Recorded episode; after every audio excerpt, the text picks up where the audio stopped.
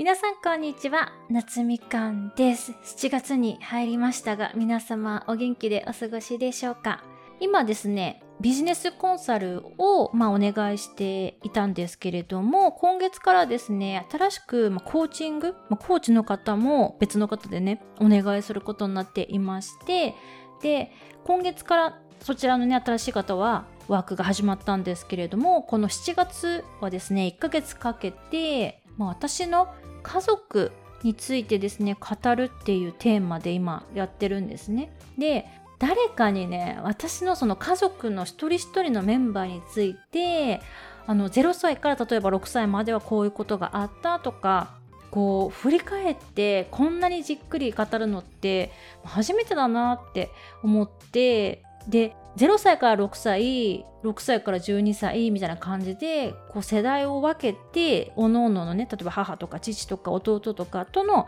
関係とかについていろいろと思い出してるんですけど意外にね覚えてるなみたいな感じでで忘れてたけどあそういうことあったなみたいなのも思い出されてきてね結構新鮮というかああ私こんな家族で育ったんだなみたいなのをね再確認できているという状況なんですけれども今週はですね夏みかんの家族紹介ウィークにしようかなと思います。で、まあ初日の今日はですね、やっぱりこの人はちょっと外せないっていう感じで、まあ母について 話していこうと思います。で、私の母は、まあ一言で言うと不思議な人ですね、本当に。彼女自身はですね、普通のまあサラリーマン家庭って感じの家庭に生まれて、で、うちの母は勉強ができるタイプだったんですよね。なので、まあ、いい大学に行って、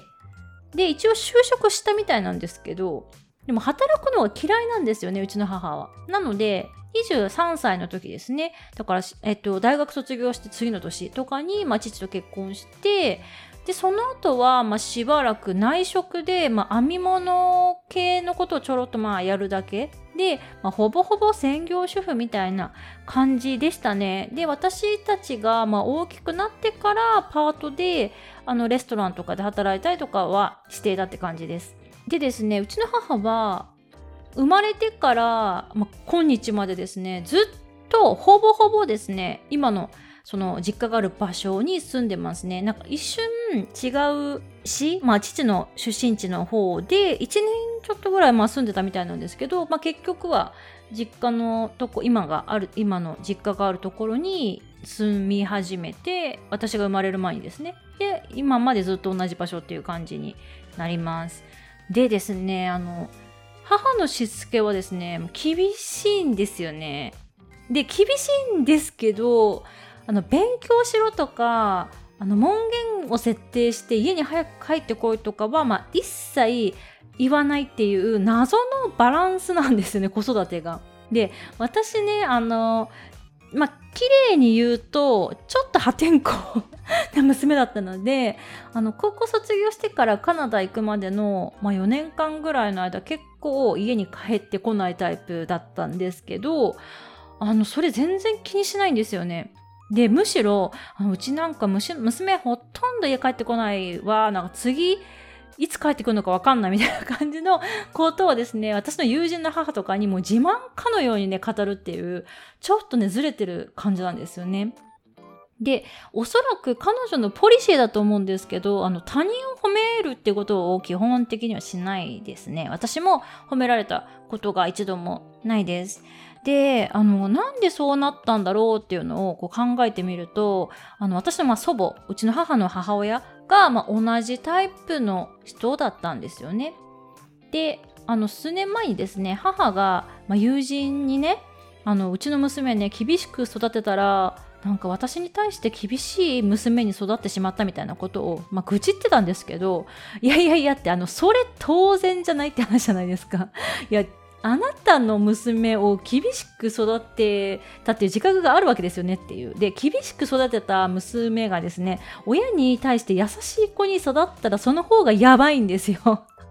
なので、あの、自分がやってることと、その、結果というかそのシークエンスがあの関連性がちょっと分かってないっていう不思議な人ですね。で小さい頃は本当に私ねいつも母に怒られていたんですよ。でもそれは理由があって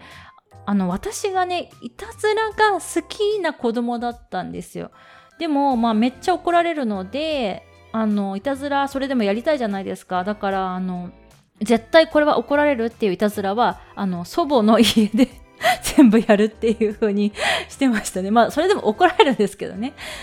でもうあの私に何もその強制しないしこうなってほしいとかそういう期待的なものをね一切しないでいてくれたっていうことはあの本当に感謝しています。それってねなかなかできないことだと思うんですよね。私はまあ子育てしたことがないんですけどやっぱ私もね自分に子供がいたらこうなってほしいとかなんかもう期待をかけてしまうと思うんですよ。でもそういうことを一切してこなかったっていうのがすごいなと思うんですよ。で、そのおかげで今の私があるなっていうふうなことはね、自覚というかすごく実感があるので、あの、私はね、母の娘として生まれたことっていうのはすごくラッキーだったなっていうふうに思っています。あの、母のいろいろ新エピソードはですね、他にもめちゃくちゃあるんですけれども、それはね、また別の機会にね、ちょろっとお話しできればと思っております。それではまた次のエピソードでお会いいたしましょう。バイ